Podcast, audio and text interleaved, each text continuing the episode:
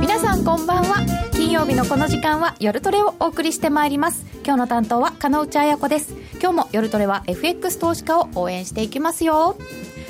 スタジオには高野康則さん。こんばんは。ノーディー。こんばんは。内藤梨沙ちゃん。こんばんは。ゆきなちゃん。こんばんは。よろしくお願いいたします。お願いします。えー風邪インフルエンザなどなど流行っているようでございますが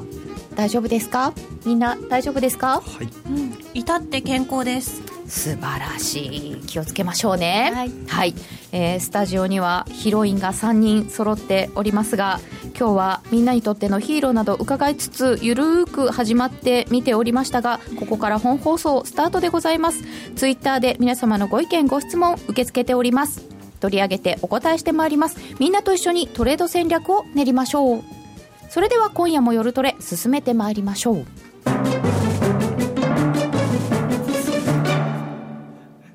まずは高野さんにお話しいただきます。まずは今晩日米首脳会談が行われて、えー日付変わって午前3時ぐらいに会見がある予定となったわけですよね。はい。予定では。予定では、まあ、予定がちょっとずれたりしそうな雰囲気の方々ではございますけれども、そういった中で、なんですかね、様子見なのかと思ったら、やっぱりその前にいろいろあって動くんだねっていうところですけど、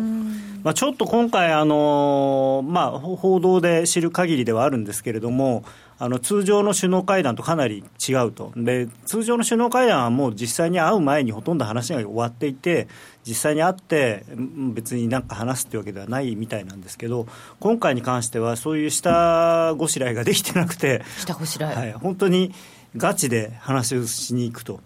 いうことで。普通はだって、あの閣僚級会議とか、あのもっとさその前に事務系事務方同士の話し合いがあって、閣僚級の話し合いがあって、最後にしゅうんちゃんちゃんっていう感じなんですけど、まだ事務方とか決まってない？そう決まってない、事閣僚が決まってないですからね、きうん。事務も決まってないし、でまあ、とにかく、まあ、一応でもね、来いっつって言われてきてる、言ってるわけだから、で多分トランプさんとしては、今のところ、この人が味方だぜっていう人がいないので。だからいないんですか？うん、あの海外の首脳でね、ああ、そういう意味ですか。バディがいないんで、まあ、安倍とはなんかうまくできるんじゃないかっていう、その就任前に会って、まあ、プーチンさんはお互いにラブコールは送ってますけど、会ったこともないし、うん。まだまだあれなんですよね、でそのこの写真の時に会ったじゃないですか、はいはい、一応、就任前ねに、早速駆けつけましたからね。でね、ゴルフクラブもくれて、あいつはいいやつだと。で、まあ多分周りからいろいろ言われてるんだと思うんですよ、日本とは仲良くしろと。あえー、と先週おっしゃってたんでしたっけ、はい。イバンカさんが、そうですね、あのもあるし、だトランプさん自身、なんか昔の会った人の話によると、割と日本人に対しては、日本人は勤勉だし、まあ、あの真面目だからいいというふうに思ってるらしくて、あのその辺まああと、今までの日米関係を考えると、まあ、なこういう言い方するとあれですけど、まあ、比較的アメリカにとって都合のいい関係が多かったので、そういう意味では日本は敵に回すよりも懐柔した方がいいと。いうことで多分非常に厚遇をしてくれるのかなというふうには思うんですよね。で日本として、うん日本としてもアメリカとことを構えてもまあいいこと何もないので、まあ、あのある程度向こうの要要求とは言わないですけど要望を汲み取ってそれなりの用意をしていってるみたいなんですよね。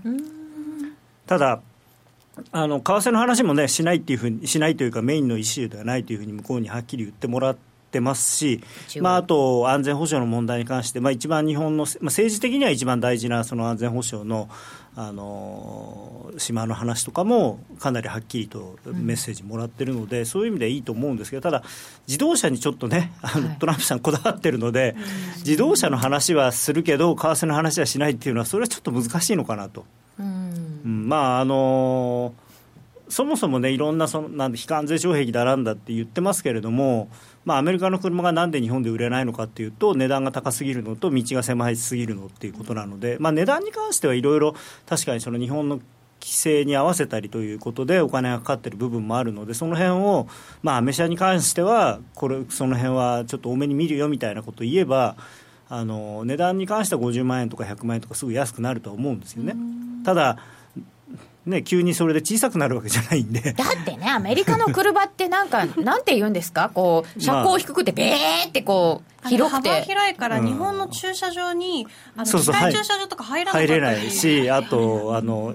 コインパーキング2台分占領したりしてますからね、だから、その辺はだから、今回、ほら、麻生さんが言ってるんで、じゃあ、うちのセメントでどんどん道作るよみたいな。それはどうなんですかね。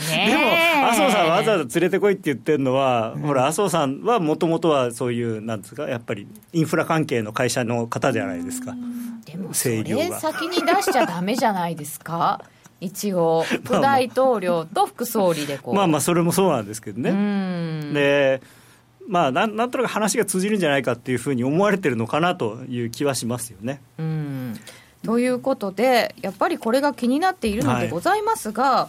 い、とりあえず、その前に、こう減税の話とか、いろんな話を昨日して、急に動いたじゃないですか、まあ、あのちょっとその前に今日の一応予定なんですけど、今日、はい、まあ、ワシントンで首脳会談をやって、まあ、これちょっと時間はっきりこれは分からないんですけれども、まあ、あの明日会見は一応明日の朝の午前3時、朝のっていうか、未明の3時から、日本時間の3時から、共同記者会見をやるということで、やっぱり、まあ、高野さんの資料によりますと、はい、イシューとしては安全保障と通商政策が中心で、まあ、その自動車関連の話がですねどうなるのかっていうところですよね。でちょっと気になるのが貿易収支が先週7日に発表されまして、はい、これであの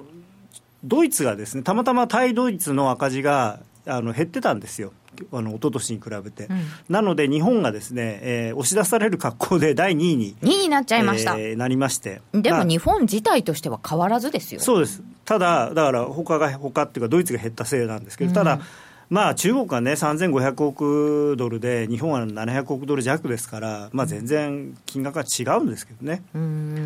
で、あとちょっと気になるのは、その自動車関連がだいぶ増えてたんですよ、526億ドルで、まあ、前年比で見ても結構増えてたんで、これがまあちょっとこう、うん、ね、で自動車がね。トランプさんがその自動車の問題に関して、あの日本のマスコミ、ちょっと勘違いしてるなと思ってるのが、不公正だとは一言も言ってないんですね、不公平だって言ってるんです。公正と公平ってちょっとやっぱりニュアンス違うじゃないですか。うん、ニュアンスにも不公平だって書いてあるまあでも不公正だっていうふうに書いてあるあの中見るとタイトルは不公平なんだけど不公正っていうふうにだから公正だあのちゃんと日本は関税ゼロだし向こうは逆に。ね、あの日本車に税金かけてるんじゃないかと、うん、だから不公正なのはむしろアメリカだみたいなことを書いてるんですけどそうじゃないけ結果を彼は重視してるんですよね。はい、結果として日本車はいっぱいアメリカにいるけどアメ車はないだろうと、うん、だからね安倍さんに言いたい。僕は500万円くれたらアメ車買うよって。えアメ車買います？いや補助金50%とか出るなら僕買いたいですね。はい。でもなんかね、そうですよね、もうなんか商品がちゃんとそこのマーケットに合致してれば買う人も増えてくるだろうし、そこに関税のせいじゃないか、なんかこう。微妙なところは感じますけど、ね、まあ、でもね、確かにね、いろいろあるのと、まあまあ、この話するとあの、僕の個人的な好みの話になってくるんで、やめましょう、自動車。で、あとき、昨日の昨日のね、その話なんですけれども、そのまあ、ドルがポンと上がったって、まあ、いうか、まあ、ドル買いになったんですけれども、まあ、これから2、3週間で税金の面で驚異的な何かを発表すると。まあこれでもね、あのー、まあ、今まで結局、トランプさんが実際に大、まああのー当選をした後にいわゆるトランプラリーでトランプさんのすごくいい面の期待がどんどんどんどん盛り上がってドルが買われた後に、うん、ちょっと実際に大統領になってからのその、まあ、逆側の面保護主義であるとか、はい、あの移民政策であるとか、ちょっとネガティブな面がいろいろ出ていて、この財政の話とかですね、それは全然出てなかったんですね。でえー、大丈夫かなっていう感じだったのが、やっと出てきたんで、そのまあ驚異的な何かって言われても、今まで言ってきたより驚異的なことはあんまりできないとは思うんですけど、今までのがもうすでに難しいって。まあまあ、でもね、そこは驚異的だから、もしかしたらややるのかもしれない、まあ、なんかトランプさんらしい言葉の使い方ではあります、ね。うん、まあ、大げさですよね、あの判事、最高裁の判事の時もなんかね、もうすごいことやってやるぜみたいなこと言って、ああ、事前の予想通りねみたいな、そういう感じではあったんだけれども、であと、共和党の、あのなんていうんですか、えっと、議員たちが言ってるのを、まあ、彼が取り入れるにしてもですね、まあ、大体、想像の範囲内の話しか出ないんでしょうけれども、ただ、まあ、やっといい話が出てくるっていうこと。うんであと日本にとってもしかしたらいいかもしれないのがトランプさんが最近言ってる言葉で日本と中国では至る所に高速鉄道があるがアメリカには一つもない中国に高速鉄道至る所にはないと思うんですけどまあまあこういうこと言ってくれてるのであの今、安倍さんのなんて国策では、まあ、原子力と新幹線の輸出っていうのが 2, 本柱なんで、原子力はちょっと難しいじゃないですか、もう。だそうすると新幹線の輸出にもしこれがつながればね、すごくこれはいい話にはなるのかな、ただ、高速鉄道と航空会社の競合を望まないっておっしゃってるんで、まあ、ただアメリカの場合はやっぱりあれだけ広いんで、例えば西海岸から東海岸は航空、飛行機。で例えばワシントンとニューヨークとかね、ロサンゼルスとあのサンフランシスコとか、そういうとこを新幹線で結ぶとかっていうのは、まあ、あとシカゴとニューヨークとかね、すごくまあ、現実的な話にはなるかもしれないんですよね。荷物運ぶの大変ですからね、今ね。で安倍さんは安倍さんで、その新幹線なんかを、まあ、作ろうと。そしたら70万人雇用ができるよなんていう話を今度持っていくんじゃないかって言われてるので、まあ、この辺でうまくこうお互いにあの日本は会社が儲かりアメリカは雇用が生まれ、えー、まあウィンウィンっていうやつですか？になる可能性はあると思うんですね。だから僕はあの本音で言うと今日のあの今日明日の日米首脳会談っていうのは割といい方向ポジティブな話になるんじゃないかなと思うんで、うん。あの週末超えのポジションは持たない方がいいと思うんですけど、ショートはやめた方がいいと思いますね。そうですか、はい、なるほど。それただ、非常に個人的な、しかも希望的な観測です、これは。今回、まあ、その減税とか、いい話が出てくるとして、はい、これ以上悪い話の方が出なければ、ちょっといい目も来週はあるかな？そうですね、あのこのまあ、経済政策の方に目が向けば、うん、あのもちろん長い目で見て、アメリカの財政がどうなるとか、そういうところに目がいっちゃうとあれなんですけれども、まあ、アメリカの金利が上がるとか、その景気が良くなるとか、そういう話が、まあ、最初に来るんであればですね、あのドルに対してはポジティブかなと。でまあ、中国が相当、まあ、この間も話題になってましたけれども、外貨準備が減ってるじゃないですか、はい、でこの状況で今、ドルが下がるっていうのは、実は非常にまずいんですよね、多分ね。で日本にしかもそのなんていうのかなプレッシャーかけてドル円どーんと下がったりするとまたあのなんていうの米国債の金利にも跳ね返ってくる可能性があるんで、うん、その辺は多分周りがあんまり変なこと言わないでくれってトランプさん多分言ってると思うんですよね。今回は少しなんかブリーフィングを聞くようになったという話もあるので、うん、まあ、分かんないからでしょうね、外交とかってやったことないから。であとはあのー今度の財務長官が結局、ゴールドマンの人じゃないですか。はい、でウォール・ストリート出身のあの財務長官の時っていうのは、どっちかというとドル高政策なんですよね、基本的には。だから、その辺もある考えると、まあ、株もね、今、SP もニューヨークダウも昨日また史上最高値更新してますから、これを維持することを最優先にしましょうっていうふうに多分なってると思うんですよ。で、トランプさんも株高嫌いじゃないでしょうし。まあそうですよね。うん、でも政権の1年目なので、うん選挙を戦う時のために、発射台そんなに上げないんじゃないかっていう。普通は思うじゃないですか。でも多分ね2、2期目別に行く気ないんですよね。トランプさん。トランプさん、うん、ああ、そうですか、うん、それよりも、だから、この間にガンガンやって株、だって自分はもう今、株売ったり買ったりできないじゃないですか、だから自分が持ってる株上がってくれないと困るんですよ。うん、あなるほど、ね、持ってる株はそのまま。まあまあ自分の名義じゃなくしたりとかいろいろしてますけど、まあ、自分が要するに支配可能な範囲に自分の、まあ、自分の会社もいっぱいあるし、そこが下がるとやっぱり4年後終わった後にね、なんで大統領4年やってこんなに貧乏になっちまったよとは。なりたくないでしょうからね、ね、安いコストで宣伝できてるっていう話ですよね、今、本当それはそうですよそういえばなんか大変、イワンカさんのブランドとか、ノードストロームから締め出されちゃったりとか、文句言ってましたね。ねそう。いろいろ大変そうですけど、まあまあまあ、あれもね、あれがまた逆に宣伝になるという説もあるんですけどね。あれ、ノードストロームの株、上がってましたね。まあまあ、そ その辺もどうなのかな、どっちに転ぶのかよく分かんない。ねさて、ユーロのお話を伺えなかったのですけれども、先週、ちょっとフランスあたりでいろんな動きがあったので、その辺もまた後ほどのコーナーで伺っていきたいと思います。そ、ねはい、それではここでお知らせです。約定力で選ぶなら FX プライム by GMO。レートが大きく滑って負けてしまった。システムダウンで決済できず損失が出た。などのご経験がある方は、FX プライム by GMO のご利用を検討してください。FX プライム by GMO では、数多くの勝ち組トレーダーが認める約定力と落ちないサーバで安心してお取引いただけます。FX プライム by GMO のホームページでは、勝ち組トレーダーのインタビュー記事を公開中。勝ち組たちの取引手法を学びたいという方は、真面目に FX で検索を。株式会社 FX プライムバイ GMO は、関東財務局長、金賞第259号の金融商品取引業者です。当社で取り扱う商品は、価格の変動等により投資額以上の損失が発生することがあります。取引開始にあたっては、契約締結前交付書面を熟読、ご理解いただいた上で、ご自身の判断にてお願いいたします。詳しくは、契約締結前交付書面等をお読みください。毎日書道会常任顧問、書家関口俊宝さんの教養としての書道では、ただいま受講生を募集中。ビジネスに、教養に、国内外で活かせるコミュニケーションスキルに、改めて字を学び墨と筆で書くことを通して書をあなたの自己表現の手段にしていきませんか？お申し込みお問い合わせは「ラジオ日経大人の書道」をインターネットで検索ホームページからどうぞ気になるレースが今すぐ聞ける。ラジオ日経のレース実況をナビダイヤルでお届けします。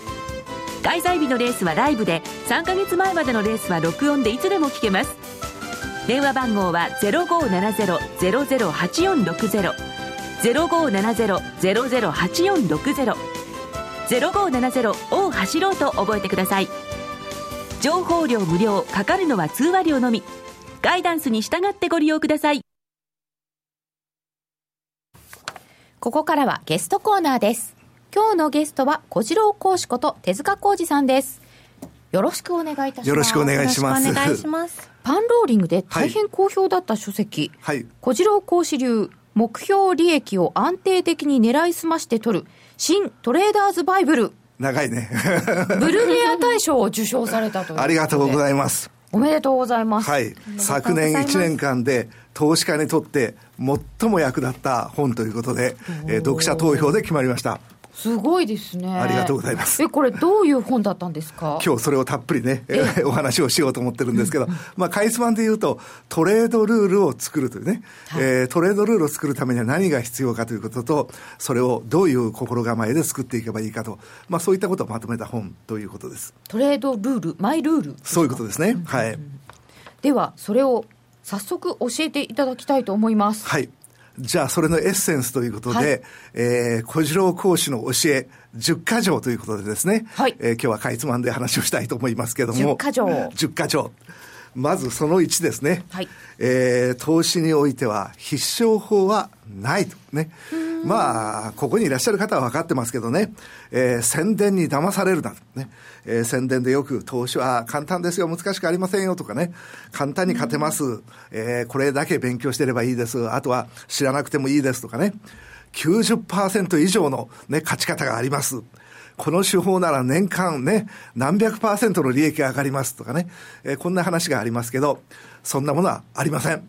そんなものがあったらみんな勝ってます。ね。えー、ということで、えー、そういったものにはね、騙されないというところが、まずスタートライン。ね、はい、じゃあ続きまして、第2、その2。ね。えー、当たり前なんですけど、勉強して、鍛錬して、ようやく勝てる。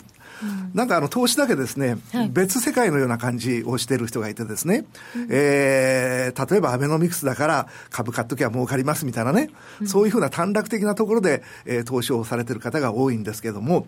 実は私はね、例えば英会話を勉強しますとかね、あるいは語を勉強します、えー、将棋を勉強します、ゴルフを勉強しますっていうものと全く一緒で、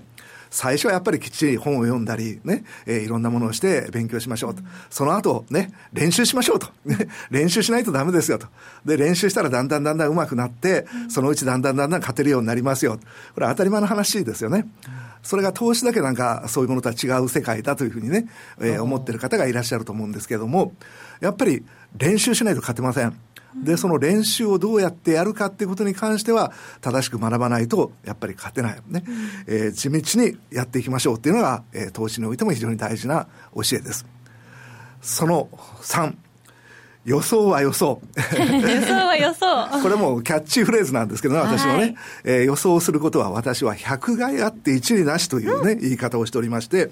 将来のことはどんなに頑張ってもわかりません。ね、うん、えー、実は価格変動の要素っていうのは山ほどあるんですね。一つ二つアメリカの金利がどうなるとかね、すぐそんなことでまあ円安になる円高になるって言われますけど、実は要素はもう千、二千、一万ある。うん、えー、その中でまあ重要なものがピックアップされて、それをもとにしてこれからこうなりそうっていう話があるんですけども、まあ刻一刻状況が変化していくと。その刻一刻変化していく状況にしっかりとアンテナをね、張り巡らしていかなきゃいけない。で、誤解されるんですけど、ね、あの、ファンダメンタルズ勉強する必要ありませんとか、ファンダメンタルズいりませんとかいう話じゃないんですよ。ね。えー、きっちりと勉強することは勉強することで役に立つ。うん、だけど勉強した結果、これから先円高になりますとか、円安になりますとかいうふうにね、決めつめ、決めつけちゃうことが大変恐ろしいと。ね。だから勉強して今現在、この材料はちょっと円安の方向にね、行きやすい一つの材料があるね。とかね、こっち側の方にはね、円高、円安になる材料があるね。いろんな材料があるんですよ。うん、それを正しく見て、今現在は、えー、こっち側の材料の方がちょっと前面出てるのかなというような形で見るのは全然大丈夫なんですけど、どこかで最後には必ず円高になるよとかね、えー、こういう状況だから間違いなく円安だよとかね、えー、こういうことを思ってしまうことが、えー、自分の考えを硬直化させることになって、いろんな材料が入っても、自分に都合のいい材料だけインプットしてですね、うん、自分に都合の悪い材料は、あの、右の耳から左の耳へ、えー、通り過ぎていっちゃうというような形になります。あの、自分が見たいニュースばっかり見るようになって、で、そういう時にものすごい失敗をしてきた私も、もう今、うーんって深くうなずいてますけど。人間って自分が聞きたいことを聞きますよね。そうなんです、そうなんです。新聞にはね、いろんな材料が出てるんですけど、はい、自分が円高だと思ってると、円高の材料だけピックアップしてね、ほら円高だよって、やっぱり円高だよと。えー、こういうふうに思ってしまうことが実は変化を読み取れなくなっちゃうんですよ。やっぱり変化を感じ取るってことが一番大事なんで気持ちは常にニュートラルな感じにして何かね変化が出てきたらあ昨日まではちょっと円安優勢だったけど今日はもう円高優勢に変わってるぞと。こういったことを、えー、感じ取れるためにね、えー、あらかじめこれから円高になる、円安になるなんてことは思わない、えー、ということが非常に大事だと私は思っております。はい、じゃあその4トレードを確率のビジネスと心得ようと。ね予想のゲームだっていうのがまあ一般のね、えー、方で、私も実はトレードの世界に入った最初は、上がると予想して買う、下がると予想して売る、ね、えー、これでまあ投資っていうのは成り立つんだと思ってたんですけど、そうでありませんと。ね、えー、上がると予想しない、下がると予想しない、だったらどうやってね、えー、トレードをするんですか、うん、っていうことなんですけど、例えば私がタートルズなんてね、えー、トレード手法を勉強してるわけですけど、はい、タートルズは一切予想しないんですよ。で、えー、予想しないでなんで、えー、勝てるんですかっていうことですけど、上の抵抗線、下の抵抗線みたいなものを設定しておって、上の抵抗線を越えたら上昇トレンドができてるから買います。下の抵抗線を割れ込んだら下降トレンドができてますから売りますって話なんですね。で、これから先価格が上の抵抗線破るのか下の抵抗線破るのか分かりません。明日どう動くのか分かりません。だけど明日もし上がって上の抵抗線をね抜けたら買いましょう。明日下がってもし下の抵抗線を打ち破ったら売りましょう。それ以外は何もしません。という中には予想っていう要素は全くないんですよ、うんうん、予想っていう要素が全くない中で実は当たり外れがもちろんあるんですけど、うん、当たり外れの中で勝っていける。とするとそれは確率の勝負でね。で100%がないってのはお分かりいただけると思いますけども、ね、私のイメージでは 90%80% もないね、えー、通常の状態が50%ですよね。上がるか下がるかってね、はい、えー、その50%が時に60%になることがあるのかな。でひょっとしたら70%瞬間あるかもしれない。それ以上はありません。60% からせいぜい70%ぐらいまで確率が高められればいい方、そうなんですね、でそれもしょっちゅうあるわけじゃなくて、うん、ほんの時たま 60%70% が出てきます、うん、で 60%70% が買いの方に出てくれば買いますし売りの方に出てくれば売りますし、うん、それでも当然逆方向っていっぱいありますね、はい、3割4割の逆方向があるわけですから、ですから外れるんですけども当たり外れの中でトータルで勝っていく、ね、これが確率で勝っていくってことでやっぱり私は投資をやってる中で一番大事にしてることは安定的に勝っていきたいと。ね。今年例えば1000万儲けました。来年500万損しました。トータルで500万利益です、みたいな話ですけど、実はそれ幸せなことではなくてですね、やっぱり1000万儲かったら、それ相当に使ってるし、生活がね、一歩レベルアップしてるし、来年500万損が出た時にね、えー、1000万儲かってたからいいや、ということにはならない。ね。ね。ということはやっぱり安定的にね、えー、1000万儲けていくとか2000万儲けていくとか、えー、こういう形になる、ね、ものを追い求めると予想ではそれはできない。ね確率の世界でそれを実現していくっていうのが一番確実だってことなんですけども。安定は難しいよね、うん、でそれを実現するための法則が対数の法則って言ってね、はい、えー、何回かこの番組でもお話ししたことがあるんですけど、はい、ねえー、この対数の法則ってものがよりどころで対数の法則もう一度簡単に説明しますと、はい、確率は数が多くなればなるほど正しく働きますとね、はい、いうのが対数の法則で、えー、よく大きな数大きな数、ね。えー、で台数じゃなくて対数と読むんですね。例えばサイコロの目を振って1の目が出るのは、ね、確率6分の1ですと。ただし6回サイコロ振ったからといって1回必ず1の目が出るってね星は何にもなく、うん、全然3万回ぐらいなやらないと出ませんかね。全然出ないこともありますし、うん、えー、2回3回出ることもある。ね。でも確率6分の1っていうのは何なのかっていうとやっぱり1000回2000回ね。あるいは6000回ね。振っていくと極めて6分の1近く1の目が出ると。ね、うん、これ数学的に証明されておりましてそれを対数の法則っていうわけですですから確率5割のところで戦ってると手数料だとか税金だとか、スプレッドとかいろんなものがありますからちょっとずつやっぱり減っていくんですけども、ね。ね、確率6割7割のところで戦っていくと、うん、当たり外れはあるんですけど当たり外れ当たり外れしてるうちに気が付いたら勝ってるって気が付いたらなんか増えてるみたいなね、えー、数を重ねていくうちに気が付いたら勝ってるっていうふうことが対数の法則ね。で投資という絶対がない世界の中で唯一絶対と言えるのがこの対数の法則が働くってことは唯一絶対と言ってもね、うん、えー、世間からお叱りを受けない、えー、言葉なんですね。対数の法則。そうですね。でそういう確率であの投資をしようと思うと外れるってことはもう承知の上なんですよ、ね。はい、6割勝つってことは4割外れる、ね。うん、7割勝つってことは3割外れる、うん、とすると外れた時に資金が尽きるっていうのが勝てないパターンなんですね。うん、えー、ですから、えー、外れたとしても資金が尽きないように資金管理が大事だっていうのが6番目の教えですね、うんはい、えー、チャート分析にしても何にしてもそうなんですけども資金管理がワンセットになって初めて勝てるんです、うん、ですから、えー、いろんなチャートを見せてここで買うんですよここで売るんですよね言っても、えー、資金管理ってことが裏側にないと最終的には勝てない、うん、ね。えー、資金管理が大事。そして7番目はリスク管理が大事でこれも私は講座でねもう徹底的に教えたいことなんですけども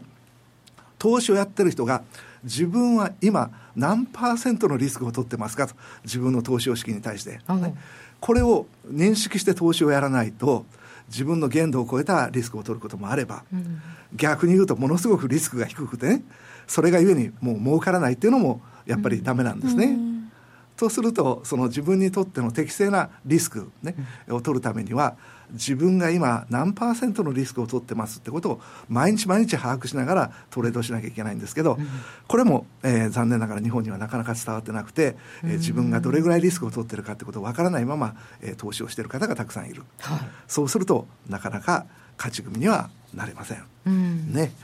私が勝手にどんどん進めてますけど大丈夫でしょうか？この辺はあのトレーダーズバイブルに詳しく書いてありますからねそうか。読んだ？はいあの一度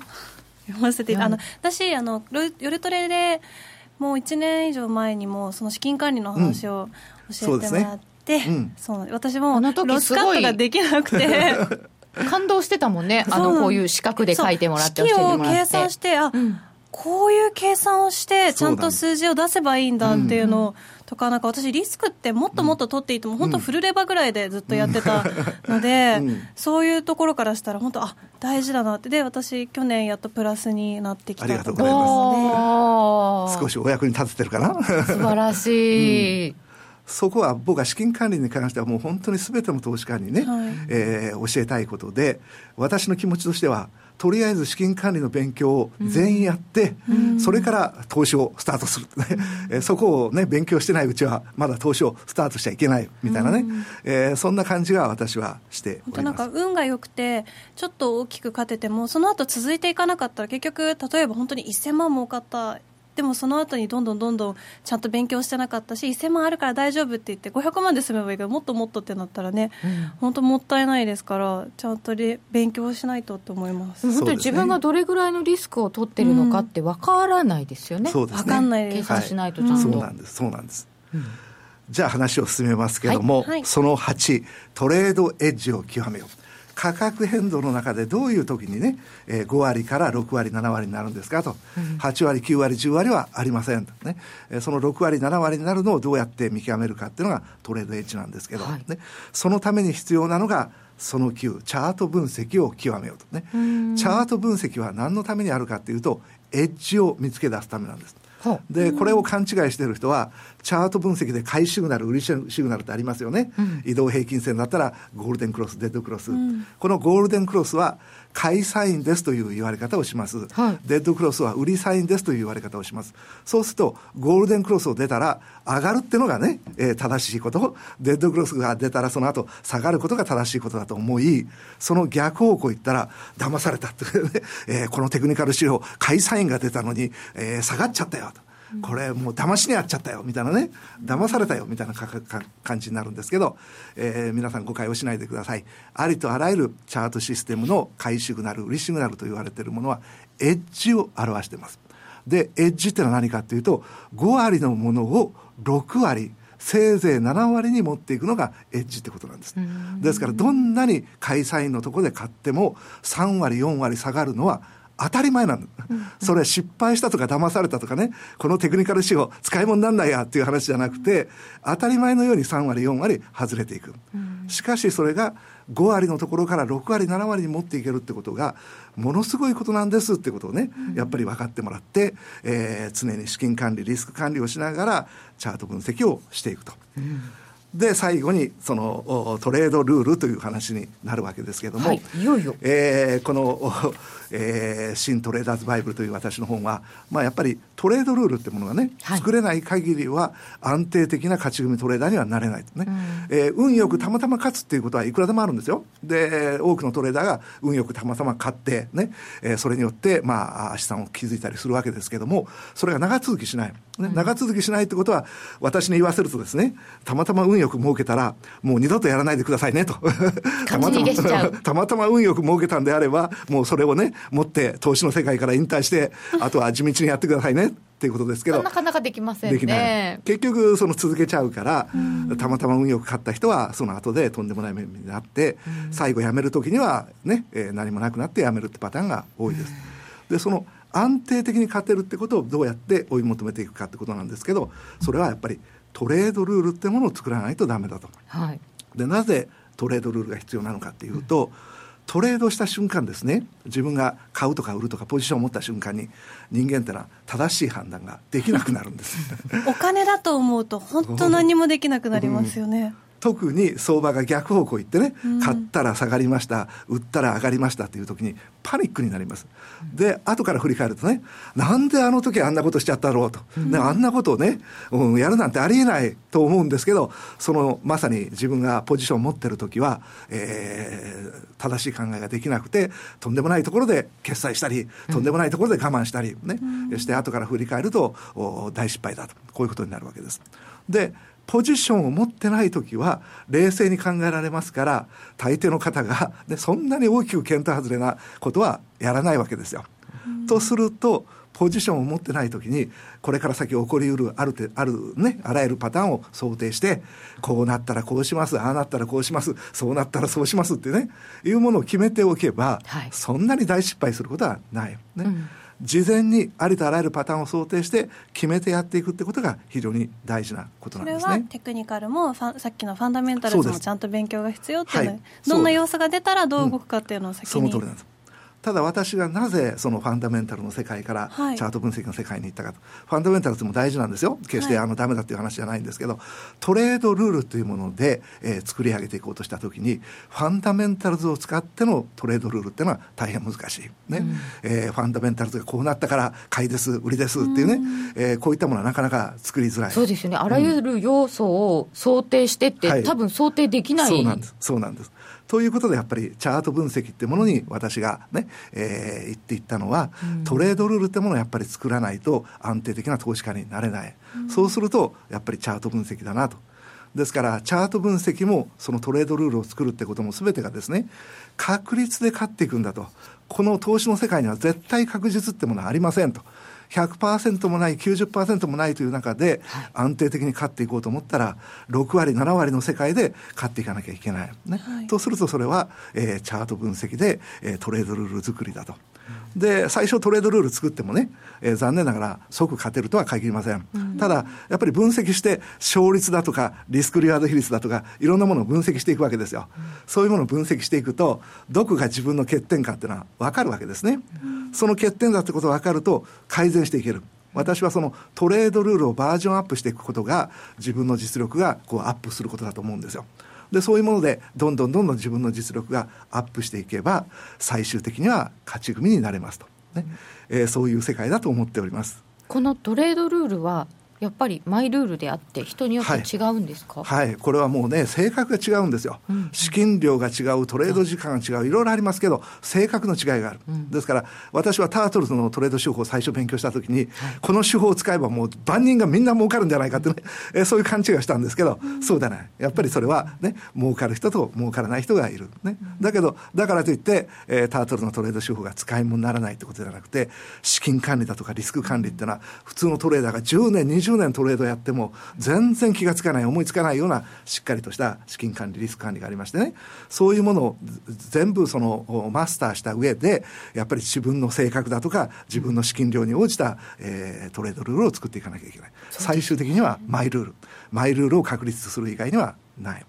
自分の同じ自分でも資金量が変わってくると変わりますよねそういうことですね、うん今日はあのね、ドル円のチャートを持ってまいりましたけど、はい、ドル円のチャートをちょっと見てみましょうかね。冷やし、ドル円のチャートを出していただいております。はいで、そのドル円のチャートを見ていただくとですね、はい、えー、帯ってものがついております。ね、えー、中期移動平均線と長期移動平均線の間を色を塗ってるっていうのは、私の帯っていうね、えー、読んでるものなんですけども、大きな流れで見ますと、この冷やしチャートは、去年の、ね、後半まで円高相場が続き、そこから円安相場に切り替わったっていうのは、帯を見てもらえば非常によくわかると思います。で、その帯の中でもね、えー、買い方、売り方のバランスが日々変わってる状態が分かりましてね、どうやって分かるかっていうと、価格が帯に突入してるところが、はい、売り方、買い方のバランスがヒフティヒフティになるところなんですよ。価格が帯に突入するところがね。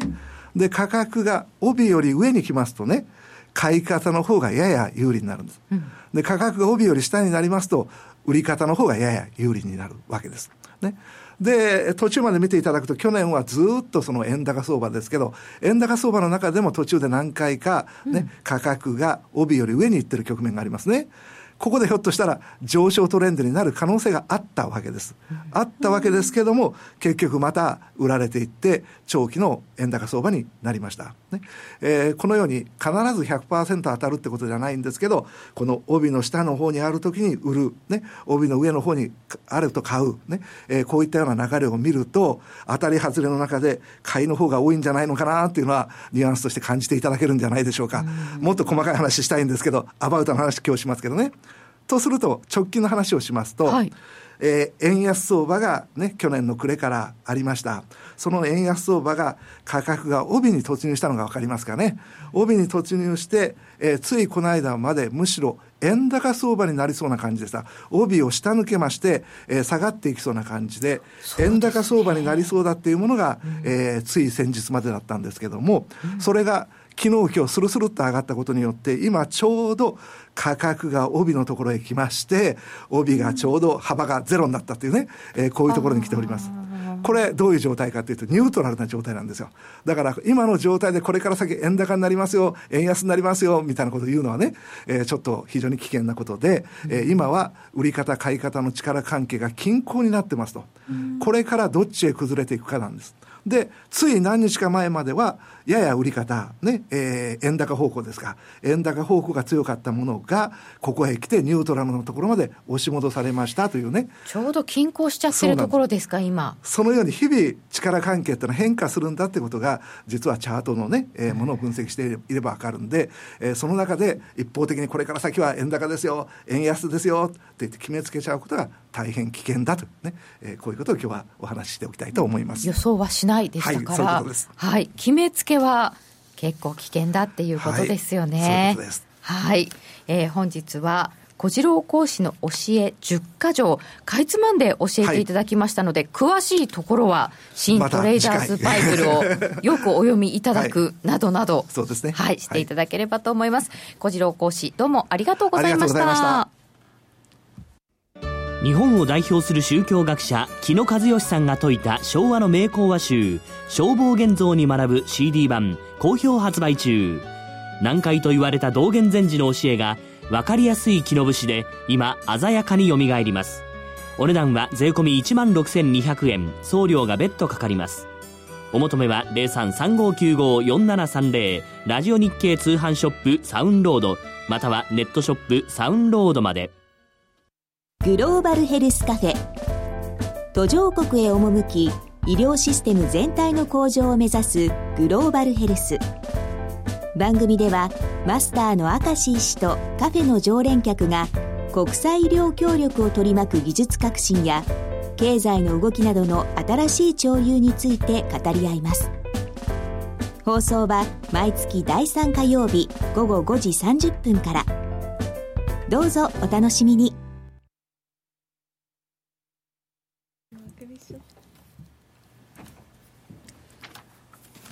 教えて高野さん。教えて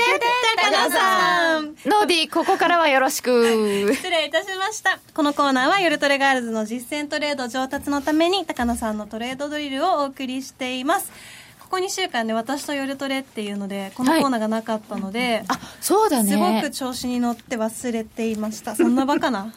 そんなバカな。さあ高野さん今日は何を聞けるんでしょうか？えー、フランスの話じゃあ後で、はい、それはあの、はい、今夜はどっちでいいですか、はい、はい、えっ、ー、とまあ一番簡単なトレードの仕方。はい。はい。一番簡単？一番簡単なトレードの仕方。それは耳が暖房になるぞ。はい。え簡単なのはないってさっき教えてもらったばっかりだよ。でした。あります。一番簡単なトレードの仕方。はい。えー、このチャートをご覧くださいみたいな、はい、これまあとある時のとある通貨ペアの10分足のチャートです。まあだから別に何でもいいんです。あの、はい、これあのはい、だからよよくあるこういうことはよくあるんです。で実はあの、これはたまたま10分足でしたけれども、はい、日足でも似たようなことあるし時間足でも似たようなことがあるし、うん、簡単に言うとこう上がってる時は前回高値抜けたところを買う。で、うん、その買ったところよりも下がらなかったら持ってるし下がっちゃったらやめるっていうことをやってると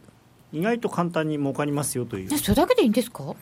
まあ、あのこれで常に儲かるとは言いません、さっきもそういう話ありましたけど、これ、ただかなりの確率で勝てます、あのこういうトレンドが出てる時はね。でトレンドが出てる時っていうのは意外とあってですね例えば、えー、そのそれこそ11月3日に東京時間どんと下がった後ずっと上がってたじゃないですか、はい、えー、20円ぐらい。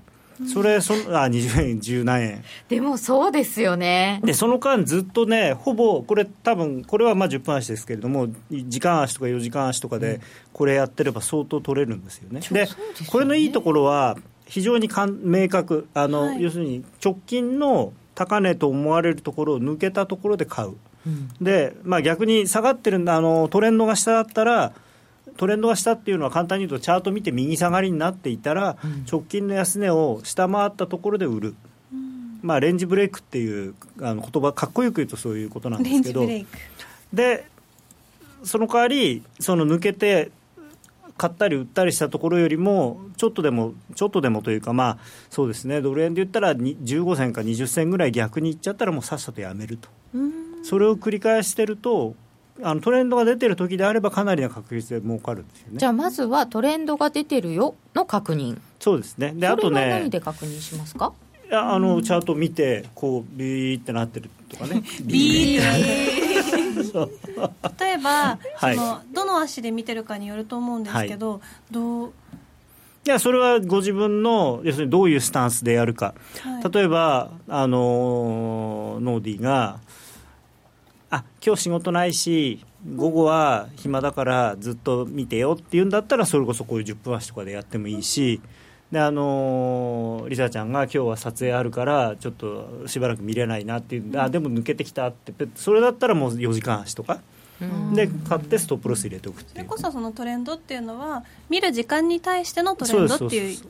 でチャート的に言うと移動平均線とかトレンドラインとか引いたやつとか、ね、そうですねトレンドラインとかもいいですね、でただ、本当にね、あのー、見た目が大事なんですよ、チャートって。見た目。見た目。見た目上がってるな、下がってるなっていうのがね、結構大事。漠然とだからそれを感じられるぐらい、いっぱいチャート見ればいいんですよね。そうですね。まあだから結構ね、こういう、あの、すごい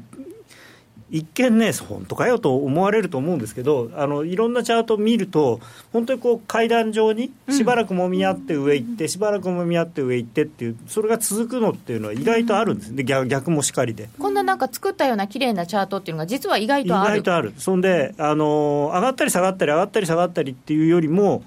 意外とそのポイントをポッと抜けると、今度はそこが、この左から2番目の線みたいにして、あの今度戻ってきてもそこが今度サポートになったりとかして、こういうのがあの相場ってよくあるんですよね。平行線はサポートラインになりますよね。でこの1、2、3右から2番目左から4番目のところでも高値高値つけたところを上抜けて今度下がってきてそこがサポートになってっていうこういうのは、ね、真ん中は失敗。真ん中は買ったけどすぐ下がっちゃったでこういう時はすぐ諦める。そうです。もう下がった下がっちゃったらすぐやめる、うんうん、そうすると、ね、あのなんていうのかな。そんなにやられ大きくなくてまあだからそんなに大儲けしなくてもコツコツやってだコツコツドカンはだめですけどコツコツちょちょびっとってあったら儲かるわけですよトータル。うんうんうん俺のやり方やんけ。高く買ってもっと高く売る。そうそうそうそう。あのすごくね誤解があるのが相場株でも為替でもそう安く買って高く売るっていう言葉があって、それがなんかあたかも金貨玉上というかねそれが本当に正しいことって思われてるんだけれども、安く買って高く売れることってなかなかない。高く買ってもっと高く売る。安く売ってもっと安く買うの方があの可能性としては多いというか、みんながい。らないから安くなってるんですもんね。そうそうそう。安く 安いものには理由がある、うん、期限切れ間近とか、なんかね、ラベルが剥がれてるとか、いろいろやっぱあるわけ。なんかそうやってつい大きく取れたところが印象に残っちゃうから、うん、なんかこう、つい逆張りとかしちゃいがちになるけど、うん、実際はこう、そうそう。やっぱり高く。後から見れば安く買って高く売るっていうのはできそうに見えるんだけれども、実際に安く買うって言ってもじゃあどこが安いところか、うん、今日安いと思ったら昨日明日になったらあ昨日高かったねと思うかもしれない、うん、あそうですよね。恐ろしい寝頃感、うん、そう。頭にあると、今だって100円って言ったらすっごい円高だと思いますけど。そうそうそう70円だったんですからね。そうそうそう。なんす。ごい円安になったってありますもんね、あのー、卵とかねキャベツみたいにある程度そのレンジが決まってて、特に下がねもうこれ以上は安くならないっていうところが決まってればいいんだけど、為替の場合それ決まってないから、ダメなんですよ。が多そうっていうコメントとかをいただいたんですけど、でもだ騙しっていうのもそれはちゃんとロスカットができれば問題がない、はい、あのー、恋愛と同じで騙されるのことを恐れていては 一歩踏み出せない。利益も取れないと。そうそうそうその例えはどうかと思います えと出口はっていうご質問も頂いてるんですけど。あこの場合だとあのすみません。これあの例えばですねこうずっと買い上がってってこの失敗っていうところで1回売ってもいいし、うん、あのまあ、ずっと要するに抜けてってる限りは買って買って買って買ってってやってもいい。じゃあ直近の高値からまた下がってちょきてそこを割り切れな割らなかったらまたさらに上も買って上も買ってで最後切れたところで全部売るっていう、なるほど。トレンドは苦手です。レンジ相場が好きなのでっていう方いらっしゃるのでこういう方はまた違う方法がありそうですね,、えー、ねそれは為替はできればトレンドを好きになってください。切り替えてください。あのレンジ相場っていうのは確かにじ時間は長いんです。長いですよ。時間は長い時のが長い。ただレンジで儲けられるのは、うん、あのレンジで儲けられる人って結局トレンドが出た時にそれ以上にやられる人が多いんですよね。でそこで完全に自分はもうレンジしかできない。もうトレンドが出た時はやらないってちゃんとなんていうのかな割り切ってトレンドが出てる時に見てればいいんですけど、あのトレこれ例えばこれの入り口って書いてあるところで全部いちいち多分売って損切って売って損切ってなっちゃうんですよレンジが得意な人は。その辺もまた詳しく聞いていきたいですね。今日は、えっと、高野さんから名古屋セミナーのお知らせがあるということで、それをはい、はいえー、っとですね実は明日品川でセミナーやるんですけれども、はい、それはもう申し込みを締め切らせていただいておりまして3月の4日の土曜日、えー、名古屋でセミナーをやります。えー、これはいつものメンバーで、えー、柳沢と私と、あとあの小杉君っていうあの背の高い団長。団長。団長が、まあ、あの団長の思いでいろんなお話をしてくださると。えー、っと3月4日。辛いこと小杉団長に。まあ彼はねすごいあの僕ははとまあなんていうんですかあの柳沢はマーケット側の話じゃないですか。うん、彼はお客様といろんなお話をしてるのでその。やっぱり儲かる人っていうのはどういう人なんだでそうじゃない人はどういう人なんだっていうのをこういろいろこうなんていうか体系類型化してだからこういうことするとあなたも儲かるようになれるんじゃないかっていうようなヒントをくれる、結構面白いです、はい、名古屋セミナー、はい、セミナー。はい、ぜひぜひ。ぜひお申し込みは？もう申し込みあのホームページの方で受け付けておりますので、うん、えー、セミナー情報っていうところをクリックしていただくと、えー、カレンダーが出てくるんで3月っていうところやってその名古屋のセミナーのところを押すと申し込みページに行きますはい、皆さんどしどし名古屋まで会いに行ってください。どしどし会いに行ったら困るか、ね、あのいやだって東品川から2時間ですからね、ね、はい、うん、私も品川から行くんですから。一緒に。あれ中野さんどうもみたいな見つけていただければはい。あの朝なんで酒も飲んでないですし。はい。というわけで高野さんありがとうございました、はい、それでは続いて夜トレ高野康則の今夜はどっち？このコーナーは真面目に FX、FX プライム by GMO の提供でお送りいたします。ここからは FX 取引を真面目に、そしてもっと楽しむためのコーナーです。よろしくお願いいたします。はい、よろしくお願いします。えー、さて、さっき私が言ってしまったフランスなんかが気になるよっていうユーロなんですけど、はい、今ユーロドル1.0625ぐらい。これただねあの、まあ、リスクっていうことで今捉えられてるんですけれどもあの、まあ、そんな生優しいものじゃないのかもしれないというか。はあ、あのまあまあ今のところねあのルペンさんマリーヌ・ルペンさんという人はあのフランスの大統領候補の中で、まあ、1回目の投票ではやはりもう今の世論調査でもおそらく1位の支持率になるだろうということはほぼ。この間2位でしたけどね。あれ3位かな？あ3位かな？いやあの 1, 1回目の投票は1位になる25%っていうふうに言われてるんですけど。言われている。であのフィヨンさんっていう一応まあ一番候補だった人がえー、実はですねそのまあスキャンダルというか。なんか奥さんに給料払ってたとかいうやつ。いやいや奥さんちゃんとね助手の仕事やってたんだからっていうふうにおっしゃってますけど、まあまあそうやっぱ不透明な支出をしていたとこうあの公のお金でね。そういうことをやってたんで、まあ、ちょっともうだめだろうと、うん、でまあもう一人の人もあの女性問題ですよ、はい、もう一人は、はい、自滅してるよね。